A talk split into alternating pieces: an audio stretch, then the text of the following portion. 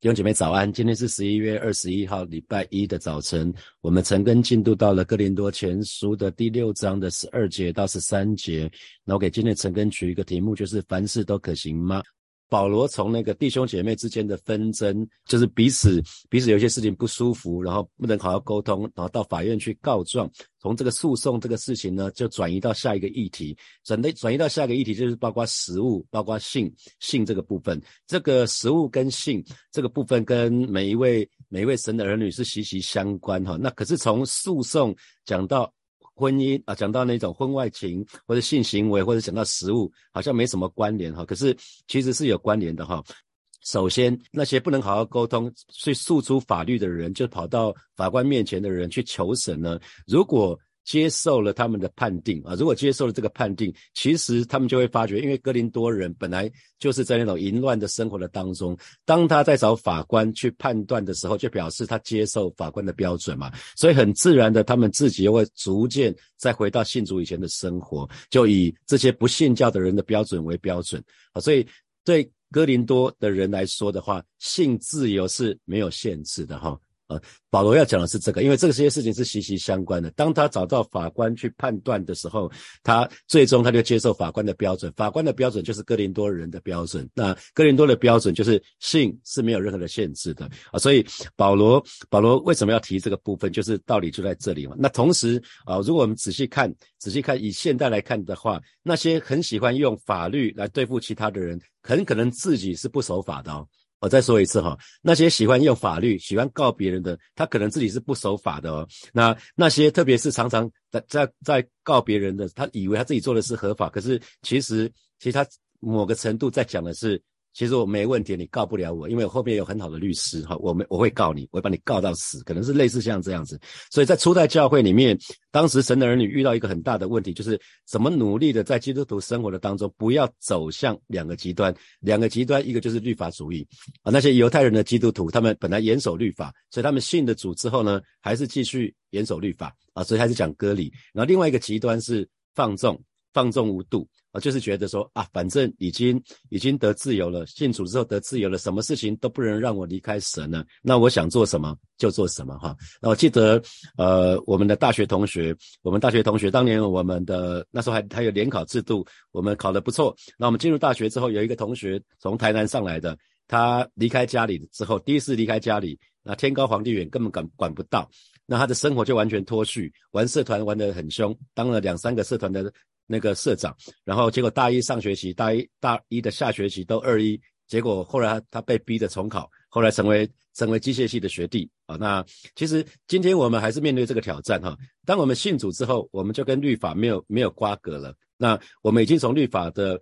的管辖之下得着自由，所以牧林今天带我们唱那首诗歌，觉得很棒，刚好跟今天是是相关的，是我们宣告民得自由。可是那个自由不是不是表示我们随可以随心所欲哈，我们的确不再受到律法的打的瑕疵，是在恩典里面。所以弟兄姐妹记得，基督徒的生活不是一堆的规则哈，好像有一个 checklist，你要做。只要我每天读经，我是一个好的基督徒。我每天我每天祷告，我每天做什么？打勾打勾打勾打勾打勾完之后，就是一个好的基督徒啊！每个礼拜主日崇拜，每个礼拜参加小组啊，其实不是这样，这个是律法主义哈。因为我们我们已经从那种生活的当中得到救赎了，所以我们拥有自由。那可是我们拥有自由的基督徒呢，很容易又走到另外一个极端。另外一个极端就是。如果不受到律法的限制的，那我不就是可以随心所欲的吗？那如果不用管那些规则，哇，太棒了，我就什么事都可以做。所以在这种情况之下，保罗就写下这段经文。好，我们来看第十二节：凡事我都可行，但不都有益处；凡事我都可行，但无论哪一件，我总不受他的瑕疵。哈，那新普京的翻译就说。我你们说我什么事都可以做，在当时这个时代哈，在在哥林多教会，当时这一句话“凡事我都可行”几乎成为一种口号。每个人常常会讲说：“凡事我都可行，我不管做什么事情都可以。”因为什么？因为这些事情都不会影响到救恩哈。那五年级生，呃，我是五十一年次的哈。那五年级生非常熟悉的一个广告词就是：“只要我喜欢，有什么不可以？”呃，当年有一个师弟卖口香糖卖翻了哈，那那他有异曲同工之妙，只要我喜欢，有什么不可以？那可是神的儿女不是这样子哈，所以保罗继续继续说，你们说我什么事都可以做，但并非每件事都对你们有好处。尽管我什么事都可以做，我却不可。不可成为任何东西的奴隶哈。所以保罗这边就说了，这边在讲基督什么叫基督徒的真自由哈。所以他说，的确凡事都可行，因为不影响到救恩啊，这做什么事都不影响到救恩。可是呢，不是都有益处啊，不是都有益处。所以基督徒在运用自由的时候，有第一个原则就是，不只要是不无意的就不要做啊，只要无意的就不要去做。所以自由。并不等于放纵，啊，自由绝对不等于放纵，自由必须是有益处的才去做。有些事情对我们没有益处，那我们可以选择啊不去做。那保罗说，但无论哪一件，我总不受他的辖制。这是运用运用基督徒的自由的第二个原则啊。第一个第一个原则就是有没有益处，那第二个原则是会不会受到辖制啊。所以，因为并不是每一件事情我们自己都能掌控，那些。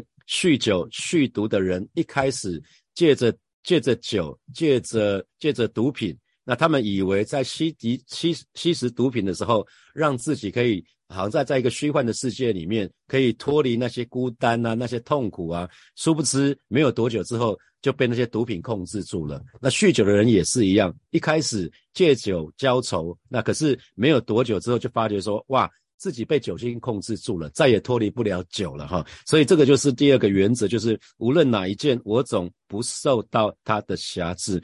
所以意思是说什么？保保罗在说，任何事情会最后会变成我们的主人的，掐住我们的，那这些事情就不要做。所以最好的例子就是什么？像喝酒啊、性泛滥呐、啊毒瘾呐、赌博的赌啊、赌博的那种毒瘾呐，或者是喝。啊，吸吸食毒品那个毒瘾啊，这种都是最好的例子。所以，其实圣经对很多的议题是保持着开放的态度哈。那这几年其实最常最常被问到的，被弟兄姐妹问到的就是基督徒可以喝酒吗？那甚至很多好几次参加喜宴的时候，参加婚宴的时候，那跟我同桌的弟兄姐妹都不是很好意思喝酒，他们就会看看牧师要不要喝酒。好，那那。那他们就会想说，那那个酒，那个红酒要不要拿走？因为之前的可能看到之前的牧者，他们会很习惯说，只要跟牧师同桌，就跟服务生说那个红酒拿走吧。虽然他们很想喝，那我那我就跟他们说，我不喝，可是你们可以喝。如果我开车，我就不喝嘛，因为因为因为那个国家有法令嘛，喝酒不不能开车嘛，所以我只要喝，我我只要那天就喝酒，基本上我一定不开车。可是那天如果我有打算，我可能跟可能我觉得那天我。可能身体状况或者什么可以的话，或者隔天没有什么服饰的话，那天我可能想喝点酒的话，那我那天我就不开车嘛，或者或者是跟美玲师母就讲好说，哎，今天我喝酒，你开车，或者是今天你喝酒，我开车，就是就是这样子。因为圣经里面留下的原则不是不能喝酒，是不要醉酒。哦，圣经里面没有说不能喝酒，圣经里面说是不要醉酒。所以大家可以看到，耶稣参加第一个神迹是在什么？迦拿婚宴，不是吗？耶稣行的第一个神迹是迦拿婚宴，所以耶稣喝酒啊，耶稣没有不喝酒，耶稣还把水变酒。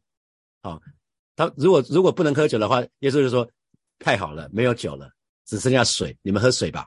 耶稣就不会行那个神迹了。啊，如果如果耶稣认为不能喝酒的话，耶稣当场在那个婚宴里面，他不会行那个神迹。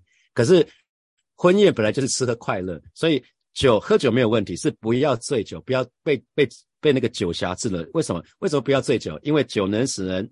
放荡，呃，当你醉酒的时候就会放荡。那所以这个部分是我们可以参考的哈。所以这一节这一节经文是基督徒行事为人非常重要的原则。我鼓励弟兄姐妹把它背下来，因为我们信主以后，我们信主以后，我们所做的每一件事情，就是第一，第一很重要，就是我们要要求要属灵的益处。好，那第二是这件。事情不可以成为我们的捆绑，让我们欲罢不能。而任何事情只要不能让让我们灵命得着益处的，又会变成捆绑，捆绑我们那些事情就不可以去做啊。比如说有人问说打高尔夫球可不可以？我说高尔夫球很好啊，高尔夫球是非常好的运动。可是如果你非得要利用礼拜天去打高尔夫球的话，那这样子没有办法参加主日，你就被辖制住了。啊，如果因着因着打高尔夫球每个礼拜都要去，不去不上球场不行的，那这个时候他已经被打高尔夫球捆绑了。啊，所以其实我们就就要就要呃，因为有有有弟兄问我，我就问他说：“那你礼拜六不行吗？啊，礼拜六不行吗？”那他说：“这是我客户的要求。”他说：“你可以跟客户讲说，只要是礼拜六，我可以随时奉陪，可是礼拜天早上恕不奉陪，礼拜天下午可以啊，不然你就受到瑕疵了嘛。你不是受到高尔夫球的瑕疵，你是受到客户的瑕疵的，客户变成你的主了。客户只要任何的时间，客户跟你讲礼拜五，你就礼拜五就要给他；客户跟你讲礼拜天，你就要给他。”我说你可以跟客户商量啊，每每个人都可以都可以商量，不然你就你就变成变成被捆绑住了哈。所以啊，在那个与成功有约，Stephen Covey 他就讲到说，在澳洲啊，在澳洲有一群运动爱好者，他们只要一天不运动呢，就浑身不对劲。所以我就要鼓励神的儿女们，如果一天不运动，你会浑身不对劲。那那如果一个礼拜你可以不读经祷告，然后却习以为常，那某个程度你是被运动捆绑了。啊，你可以不运动，可是你却你你你可以不运不运动，你会不自在。可是你可以可以却不读经不祷告。那我们记得读经跟祷告是属灵的双翼啊，就很像我们的呼吸一样。如果我们可以不吃饭，可以不呼吸的话，那你就可以不读经不祷告啊，因为。读经跟祷告就是属灵的双翼，所以我们非常非常留意。那呃，过去这这两三年，因着 COVID COVID nineteen 的缘故，所以我们线上聚会，我们蛮多时候是在线上聚会。然后后来又恢复实体聚会。那记弟兄姐妹记得，线上聚会是在非常态的情况之下，我们可以用线上聚会啊，比如说。可能有教会姐妹生产坐月子期间，她不能来到教会啊。那生产坐月子期间，她就可以用线上啊，或者是疫情非常严峻的时候，的确聚会是不合适的。那这个时候我们可以线上聚会啊。如果有些时候真的是不方便，或者是一年可能一两次啊，你可能出去旅游刚好跨周日，那你可以利用线上聚会啊。那除了这样的情况之下，我真的鼓励弟兄姐妹回来参加实体聚会吧。嗯，然后我们要非常非常留意这个事情哈。然后记得有一位弟兄。他他的信主之后，他就一直很挣扎，因为他做服务业的。然后，当时他的姐妹非常的尽全，就一直鼓励他说：“你要不要辞掉你的工作啊？”因为他做服务业，意思是礼拜六、礼拜天特别忙啊。那这个弟兄就一直不知道该怎么办。于是他有一天，他真的跟他的主管说提辞提离职。他的主管就问他说：“那难道我们没有替代的方式吗？你做的非常好，我们都非常的欣赏你。那你要不要考虑其他的方式啊？”那老板后来。提提提建议一个方式，他说你要不要拿你的假来换？你要要不要拿你的假来换？最最后他他同意用一天的假换每个礼拜两个小时来火把聚会啊！我实在是非常非常感动。他还是为着说他没有办法参加装备啊、参加四类课程啊什么的，他一直他一直觉得好像很过意不去。我说弟兄啊，你已经把上把上帝放在你的首位，那就够了啊！因为最后是大诫命，不是吗？神说要我们尽心尽意爱他，要爱人如己。我说我说弟兄啊，你愿意拿一天的假？换两个小时，大概百分之九十的没有人要这样做。你已经，你已经，你已经很好了，你已经非常非常爱神，这样这样就够了。好，所以啊，基督徒的行事为人哈，真的不是在外面的行动，真的不是在外面的，外面是别人看得到的，所以没有什么是一定不能做的，因为凡事都可行嘛。可是倒过来讲，也是没有什么是非做不可的啊，非做不可就表示你被辖制住了嘛。啊，所以无论哪一件，我总不受他的辖制哈？所以是不是该做，该做或不该做，我们就要看说，哎，到底。在在里面有没有属灵的益处？那是真实的益处。所以在教会生活的当中，所以基督徒在教会生活的当中，其实基督徒并没有任何外面的规条或限制。可是，在我们里面有耶稣，记得在我们里面有耶稣。耶稣非常知道我们的动机，耶稣非常知道我们的情况。那耶稣是活着的神，所以耶稣会作为我们的引导。他做，所以如果你愿意的话，你可以常常祷告说：耶稣，如果你是你，你这个时候会做什么事？这就是我常常讲的 W W J D。What would Jesus do？如果是耶稣，他现在会做什么？啊，你觉得你耶稣礼拜天的早上他会去打高尔夫球，他不参加主日吗？那你答案就出来了。很多时候你不用去问其他人，这个可以吗？你问你问你问你里面的耶稣说：耶稣啊，我我我以后就一直线上聚会，这样可以吗？你你你自己可以你自己可以去问。我鼓励大家可以灵灵敏锐，可以去听圣灵的声音。因为只要是有圣灵的益处的，而且你不受到瑕疵的，放放手去做，放胆去做吧。可是倒过来，如果没有属灵益处的，你会受到瑕疵的，就不要做啊，就不要做。那如果你对照旧约，旧约从那个十诫里面，摩西的十诫里面就衍生出来六百二十三条的律例，那其中有。两百多条是要做的事情，to do to do，然后有三百多条是 not to do 不能做的事情，被禁止的事情。可是今天的我们有耶稣内住在我们里面，我们也在耶稣的里面，所以我们只要问 W W Z D 就好了。What would Jesus do？如果是主主会怎么做，那我们就怎么做嘛？那我们就是神听话的儿女，那我们就是爱神的人哈。所以自由自由要非常留意，因为一不小心就变成放纵了哈。那放纵习惯了就变成坏，放纵久了就会变成坏习惯。这个坏习惯就会辖制我们，是这个坏习惯在辖制我们。我再说一次哈，自由只要只要有一步错呢，就会步步错下去。因为自由一开始会变成放纵，放纵久了就会变成坏习惯，坏习惯就会捆绑我们，就会辖制我们。所以，当我们一旦被坏习惯所捆绑的时候，那个时候行为的主主权呢，我们主权我们就不再能自自己做主了，我们的意志没办法做主，我们被酒精辖制住了，我们被赌博辖制住了，我们被性辖制住了啊。比如说，还有呢，打电玩也会。有人一晚上一打电玩就打了两三个小时，没有办法休息耶。你明明知道应该要休息，隔天要去上班了，或者明明知道现在一一定要早睡才能早起才可以成根。那如果晚睡不可能早起，因为一定没有办法持久。那可是打电玩没有办法停下来啊。网络成瘾的人也是这样子啊。网络成瘾就是每天不上网、不上不看看 FB 或者 IG 的，会觉得今天好像有什么事没有做。这都是一样，明明知道不该这样做。可是呢，却又忍不住这样子啊！只要是明明明知道不不知道不不不该这样做，可是又忍不住去做的弟兄姐妹，那就是被捆绑，因为你没办法胜过，你没有办法胜过。所以保罗接下来就把这个原则就应用在非常关键的议题，就是我们的身体身上。我们的身体，他把这个凡事都可行这个原则就应用在对我们非常。非常关关系重大就是身体，他接下来讲到食物，讲到性啊，因为这都跟身体有关系。我们要透过我们的嘴巴把食物吃进去，透过透过透过我们的胃去消化这个食物，然后我们透过性也是要透过我们的身体才有办法达成那个性行为，完成性行为哈。所以十三节保罗就说了，食物是为了肚腹，肚腹是为食物，但神要叫这两样都废。坏身子不是为淫乱，乃是为主，主也是为身子哈。所以这边就说了，食物为是为杜甫，杜甫也是为食物。这句话又是当时啊，当时他们哥林多人很喜欢讲的一句口号，就是啊，就吃吃喝喝吧，因为他们在为肉身的享受做一个辩解，就是意思是什么？美食当前，不吃白不吃啊，美食当前就吃吧，啊，美食不要想这么多，就吃吧。啊，这意思是说，我们的肚子是为了享受美食而存在的。神创造那个肚子，就是为了让我们享受美食啊。那可是保罗说什么？神保罗说，神要叫这两位两样都废坏，因为一个是什么？一个是一个是食物，食物我们都知道有保存期限嘛，没有什么食物是可以什么维持二十年、三十年吃的嘛，哈。比如牛奶，牛奶保存期限可能是两个礼拜。啊，面包保存期限，假设你不冰的话，面包保存期限，seven 的面包可能是好像只有三天的样子哈。每个食物，每种食物都有它的保存期限，它没有没有办法 last forever，没有办法存到永远。那我们肉体不是也是这样子吗？我们肉体，你看，你看我们的家人可能埋葬了，以前我看过，我们去捡骨，阿妈过世的时候没多久要去捡骨，没有多久身体就腐烂了嘛。所以不管是食物，不管是身体，都会朽坏，都会成为过去。所以保罗的意思是说，不管是食物，不管是我们身体，都会朽坏，都会成为过去。所以，我们既然活着，我们应当把我们的注意力放在那个不能朽坏的事情上面，而而不是去看放在那个会朽坏的事情上面。所以他说，身子不是为淫乱，乃是为主啊。所以基督徒的肉体。不要，不是只是为了本身的享受，是为了主的目的这是保罗他想要强调的。因为淫乱就是就是在呃婚姻以外的性行为，那叫淫乱。然后呢，淫乱对于我们的身体，还有食物对于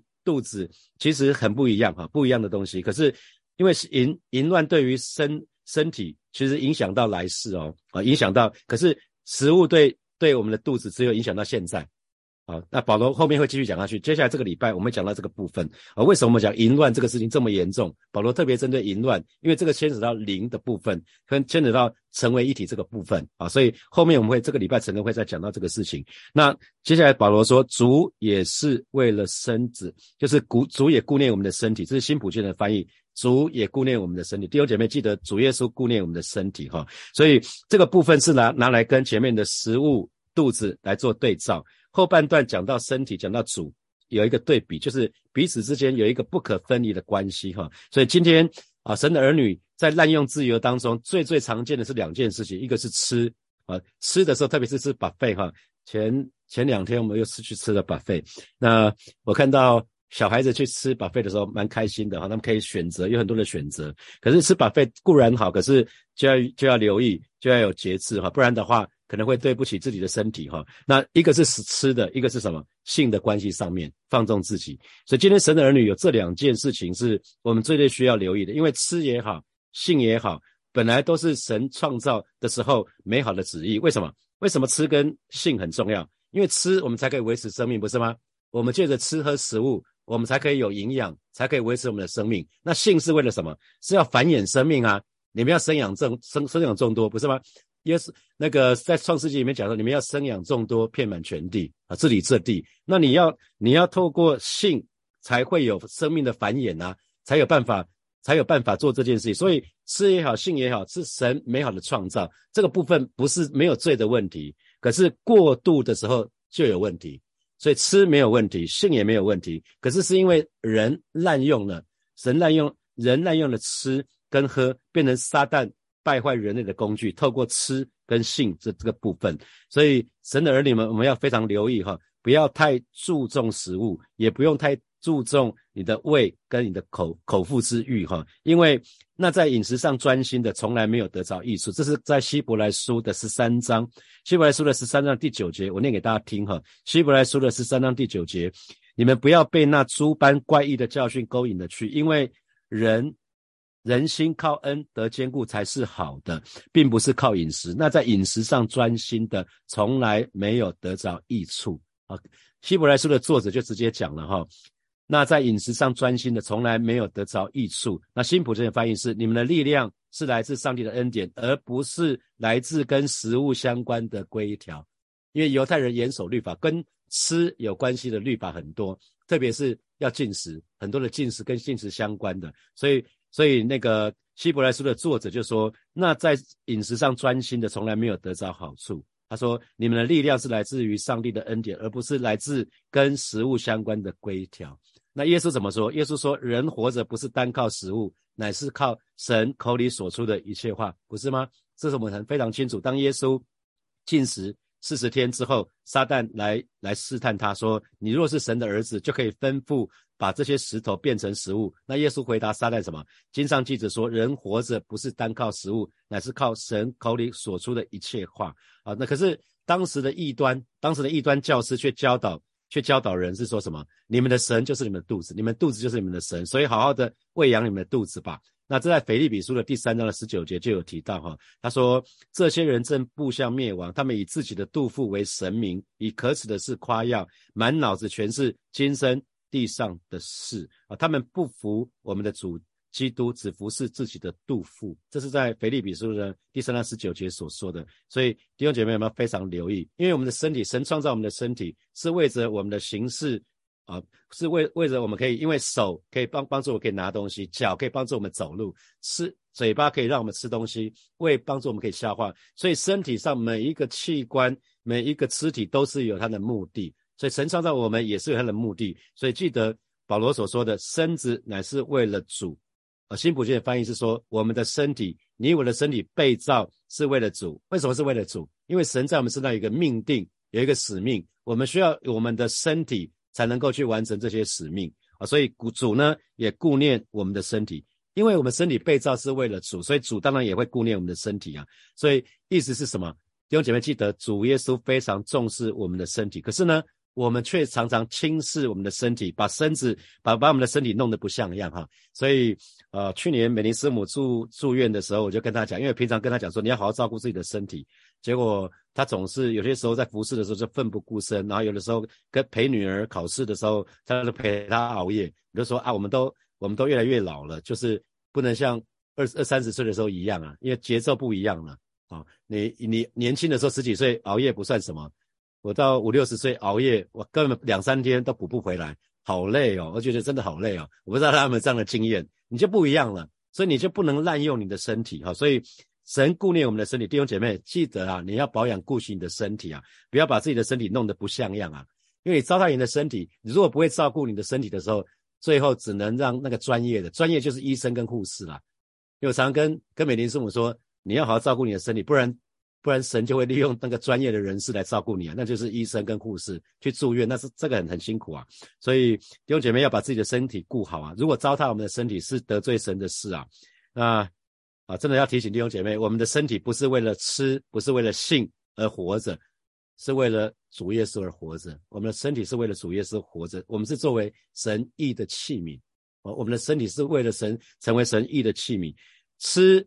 食跟性，我们说食色性也啊，食色啊，食色性也，这是吃跟性都是我们我们人神创造我们的时候我们的需要。